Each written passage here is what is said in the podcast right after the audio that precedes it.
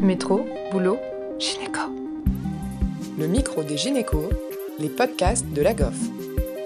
Bonjour à tous. Aujourd'hui, nous recevons Dr Benoît Perronnet, maître de conférence à l'Université de Rennes au service d'urologie, où il dirige le service de neurourologie et programme d'urologie fonctionnelle. Ses intérêts académiques et ses pratiques cliniques sont axés sur l'urologie fonctionnelle, la neurourologie, l'urologie reconstructive et robotique. Il est membre du comité français de neurourologie et rédacteur pour plusieurs revues scientifiques, notamment Progress Urology et World Journal of Urology. Merci Benoît d'avoir à nouveau accepté de participer à un épisode de podcast de la GOF. Peux-tu cette fois-ci nous expliquer les grands principes du bilan urodynamique? Merci encore une fois, Océane, et, et, au bureau de la GOF de m'avoir convié à cet autre épisode. Euh, et euh, la question du bilan aérodynamique est, est toujours bien sûr passionnante. Euh, c'est un examen qui est apparu il y a maintenant quasiment une cinquantaine d'années, qui a complètement révolutionné la compréhension, je dirais, de l'incontinence urinaire et des troubles urinaires en général, et qui nous a fascinés, mais qu'on a peut-être eu tendance à trop utiliser de façon trop systématique pendant un temps et, et, et, qu'il faut peut-être utiliser de façon plus parcimonieuse. On y reviendra sans doute un peu plus tard euh, dans cet épisode. Alors, les grands principes du bilan aérodynamique, euh, eh bien, le bilan aérodynamique, vous le savez, c'est euh, une, une, succession de petits tests, en fait. Euh, et tel que on le pratique en France, et j'insiste là-dessus, c'est pas du tout le cas dans tous les pays, mais tel qu'on le pratique en France, euh, on a tendance à le faire de la façon suivante. Euh, on commence en général par une débimétrie libre, euh, où on demande donc à la patiente d'uriner et on va enregistrer le débit urinaire avec une courbe de débimétrie que vous connaissez, dont on va analyser, je dirais, le tracé. classiquement, on espère avoir une courbe en cloche. On peut, en cas d'hypocontractilité, par exemple, avoir une courbe plutôt polyphasique. Euh, et puis on, analyse aussi le débit maximum euh, avec ce chiffre classique de dire que le débit maximum normal est supérieur à 15 millilitres seconde. Mais là encore, c'est quelque chose de linéaire. Euh, c'est pas euh, à, à, 12 on est anormal et à 16 on est normal. Euh, 16 c'est pas très bon non plus par exemple. Donc euh, voilà, pensez même si on aime bien les seuils à, à, l'analyser plutôt de façon linéaire et puis à se dire que si le volume uriné euh, est inférieur à 150 millilitres, ou en tout cas le volume vésical, c'est-à-dire que même si on urine 50 millilitres mais qu'on a un résidu supérieur à 100, c'est-à-dire qu'il y avait plus de 150 dans la vessie, on peut quand même analyser euh, cette courbe de débimétrie. Si par contre la patiente a uriné 50 millilitres et qu'il n'y a pas de résidu, la vessie était très peu pleine et on ne peut pas tirer grand-chose de la liste de cette débimétrie. On poursuit avec la cathétérisation euh, donc par euh, la sonde d'urodynamique qui va permettre de vider le résidu post-mictionnel qu'on va donc pouvoir évaluer précisément. On va ensuite volontiers faire une profilométrie urétrale euh, qui consiste donc euh, en retirant ce petit euh, cathéter vésical euh, avec transducteur de pression à mesurer la pression dans l'urètre en somme et dont on, on, sort ce chiffre qui est souvent un petit peu magique quand on est jeune, qui est le chiffre de la pression de clôture euh, que là encore, j'insiste, on utilise quasiment qu'en France. Hein, dans la plupart des pays du monde, on ne mesure pas la pression de clôture pendant un bilan urodynamique. Euh, et c'est vrai que euh, on, s'attache, on s'accroche beaucoup à cette pression de clôture quand on est jeune, en se disant oh, elle est inférieure à 20 ou inférieure à 30, et donc c'est une insuffisance sphinctérienne. Attention, vraiment attention. La, définition d'insuffisance sphinctérienne est une définition essentiellement clinique.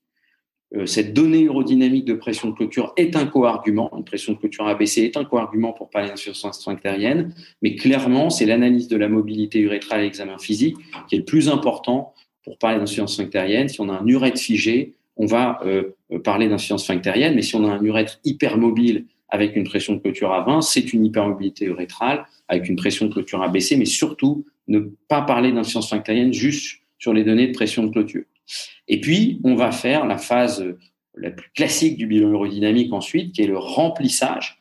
Et euh, j'insiste aussi ici sur un, critère qualité très important du bilan aérodynamique, qui est d'associer une sonde rectale ou à défaut une sonde vaginale ou une sonde stomiale, chez les patients qui ont une colostomie, pour monitorer la pression abdominale. Si on ne met pas cette sonde euh, de monitorage de la pression abdominale, on ne peut pas faire grand-chose du bilan aérodynamique, puisqu'une augmentation de pression enregistrée sur la pression vésicale peut en fait être la répercussion d'une augmentation de pression abdominale liée à une poussée, liée à une toux. Donc, pour avoir vraiment la pression détrusorienne, il faut enregistrer la pression vésicale et la pression abdominale et la pression détrusorienne et la déduction de la pression abdominale euh, de la pression vésicale. On fait cette phase de remplissage classiquement à 50 minutes. Dans des contextes de vessie neurologique, par exemple, on fait plus volontiers à des euh, débits de remplissage plus faibles, comme 20 millilitres minute.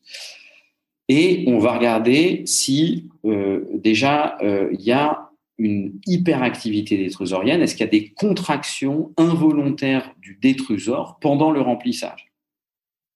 On va également enregistrer les sensations de besoin.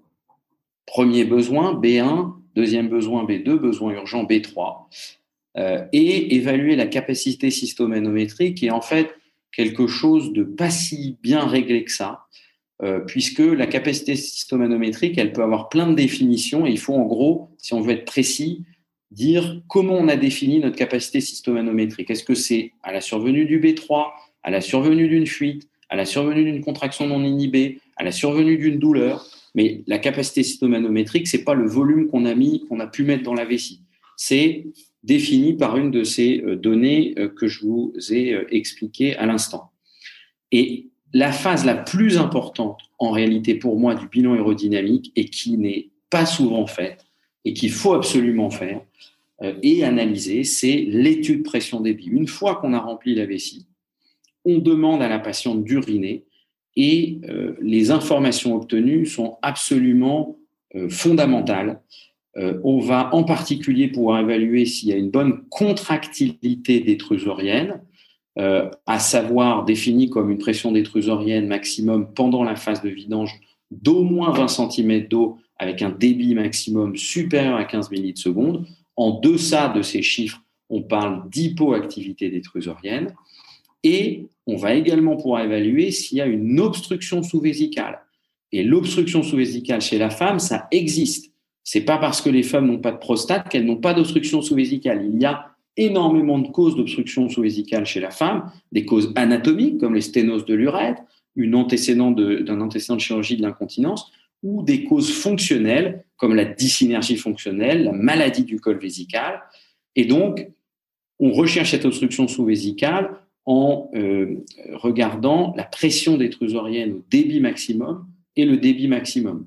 Il y a une formule que je vous invite à utiliser, qui est la formule de l'index d'obstruction sous-vésicale chez la femme, BOOIF, Bladder Outlet Obstruction Index in Female Patients, euh, et qui est PDET Qmax moins 2,2 Qmax.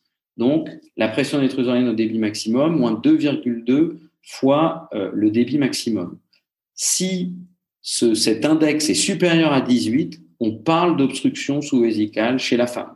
S'il est supérieur à 5, c'est équivoque, et s'il est inférieur à 5, il n'y a pas d'obstruction sous-vésicale.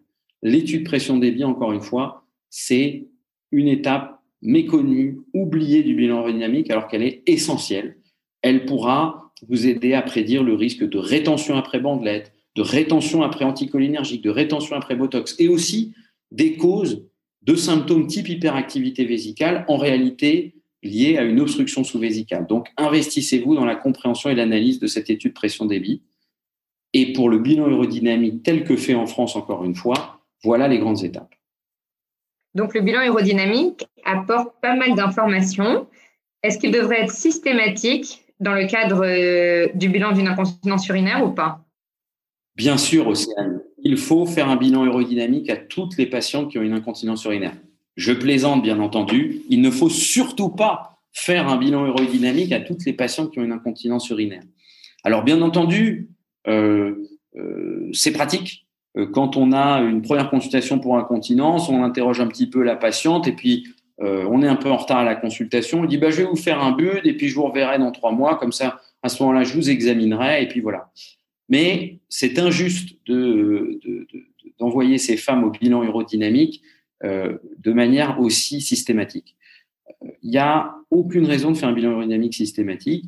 Le bilan aérodynamique, il doit chercher à répondre à une question et on doit le faire, selon toutes les recommandations des sociétés savantes internationales, uniquement quand on pense qu'il va changer notre prise en charge. Donc, il est certainement pas systématique. De toute façon, il doit y avoir une rééducation périnéale en traitement de première intention. Donc, si elle n'a pas été faite, on va certainement pas faire un bilan aérodynamique avant. Il faut à mon sens, ne pas faire un bilan aérodynamique quand on n'a pas examiné la patiente, parce que si vous trouvez euh, un énorme prolapsus, une sténose de l'urètre, une atrophie vulvo-vaginale marquée, euh, c'est des choses que vous pourrez chercher à corriger euh, et, peut-être qui feront régresser complètement l'incontinence sans avoir besoin d'aller après jusqu'au bilan aérodynamique. Et puis, on a des données scientifiques maintenant pour nous dire qu'il faut surtout pas faire systématiquement un bilan aérodynamique devant une incontinence urinaire, et y compris y compris euh, même avant une intervention chirurgicale et avant une bandelette sous-urétrale. On a le fameux essai Value, euh, qui est un grand essai nord-américain publié dans le New England Journal of Medicine en 2012, où ils ont randomisé plus de 600 patientes entre euh, bilan aérodynamique ou pas de bilan aérodynamique avant une bandelette. Et ils n'ont pas montré de supériorité en termes de prise de décision thérapeutique et de résultats cliniques de la prise en charge euh, à la réalisation d'un bilan aérodynamique systématique chez les patientes, attention, qui avaient une incontinence urinaire d'effort pur. Donc le bilan aérodynamique ne doit certainement pas être systématique euh, dans le bilan d'une incontinence urinaire. Excuse-moi, mais tu as parlé de sténose urétrale. On fait le diagnostic euh, comment? En passant une sonde de manière systématique pendant l'examen? Alors, c'est une excellente question. déjà, rien que à l'inspection, je dirais, visuelle, euh, on peut suspecter une sténose, au moins une sténose du méa. Alors, la sténose de l'urètre chez la femme, c'est quelque chose de rare, mais qui existe et qu'il faut savoir rechercher. Euh, donc, visuellement, déjà, on voit si le méa est sténosé. Et puis, euh, sans forcément, alors, on peut éventuellement passer une petite sonde pour rechercher une sténose, mais là encore, euh, une débimétrie et une mesure de résidus nous alertera sur euh, l'existence d'une possible sténose ou en tout cas obstruction sous-vésicale euh, qui pourra, pour le coup, justifier d'un bilan urodynamique. Du coup, en revenant sur le bilan urodynamique, quelles sont les indications qui restent alors? Eh bien, il y a quand même encore quelques indications au bilan urodynamique. Ce qui est intéressant, j'ai parlé un petit peu de l'histoire du bilan aérodynamique tout à l'heure, qui a maintenant une cinquantaine d'années une fois qu'on a vu qu'on pouvait mesurer, avoir ce pouvoir fascinant de mesurer les pressions dans la vessie, dans l'urètre, on s'est mis à en faire euh, euh, à tire-larigot. Euh, et l'ère de l'évidence-based medicine est arrivée depuis, on va dire, deux décennies maintenant. Et on a cherché à valider par des essais randomisés nos indications de bilan aérodynamique. Et à ce jour, dans aucune des indications, on a réussi à montrer l'intérêt du bilan aérodynamique dans un essai randomisé, que ce soit pour l'incontinence euh, d'effort, que ce soit pour euh, la chirurgie de l'HBP, que ce soit pour euh, l'incontinence par urgenturie. Il n'y a pas de, haut niveau de preuve pour dire qu'il faut faire un bilan aérodynamique dans telle ou telle population. Alors pour autant, il y a des consensus qui existent sur les indications du bilan aérodynamique et, des avis d'experts sur le sujet. Il y a évidemment un intérêt à faire un bilan urodynamique euh, avant une intervention chirurgicale, pas de façon systématique, comme je l'ai dit juste avant, avant une bandelette sous-urétrale pour une incontinence urinaire d'effort pur avec une hypermobilité urétrale, tout ce qui est plus classique, on peut se passer d'un bilan urodynamique. Mais dès lors euh, il y a euh, des, drapeaux rouges, je des signes d'alerte, comme par exemple une débimétrie altérée, une augmentation du résidu post-mictionnel, une incontinence mixte avec une part par urgenturie très importante, euh, là, le bilan aérodynamique euh, est euh, tout de suite plus intéressant. C'est également intéressant, bien entendu, de faire un bilan aérodynamique chez les patientes qui ont une incontinence dite complexe, notamment une incontinence récidivée après des traitements antérieurs de l'incontinence, des traitements euh, avant un traitement de troisième ligne de euh, l'hyperactivité vésicale, euh, on peut théoriquement, hein, même selon les recommandations des sociétés savantes nationales et internationales, faire de la toxine intratétrusorienne ou de la neuromodulation sacrée sans but préalable, mais je ne le recommanderais pas parce qu'en général, quand on est là, on a déjà essayé beaucoup de choses. C'est important, à mon sens, de comprendre le mécanisme physiopathologique et on va avoir des éléments intéressants pour le choix de la thérapeutique. Euh, y a-t-il une hypocontractilité, une obstruction sous-vésicale? Est-ce qu'il y a une hyperactivité des trésoriennes très sévère euh, qui peut nous orienter parfois vers euh, plutôt la toxine, alors que l'hypocontractilité ou l'obstruction sous-vésicale nous orienterait plus vers la neuromodulation en raison du risque de rétention? donc, avant un traitement de troisième ligne de l'incontinence rénale c'est également préférable de faire un bilan urodynamique. Euh, et c'est globalement ces situations d'incontinence complexes, récidivées, avant euh, une chirurgie euh, de l'incontinence urinaire que le bilan urodynamique a encore toute sa place. Merci au docteur Perronnet pour cet entretien passionnant et à Océane Pêcheux pour avoir préparé et animé cette interview. Merci à tous de nous avoir écoutés aujourd'hui. Rendez-vous la semaine prochaine pour un nouvel épisode vous retrouverez toutes les ressources et références de ce podcast dans la description.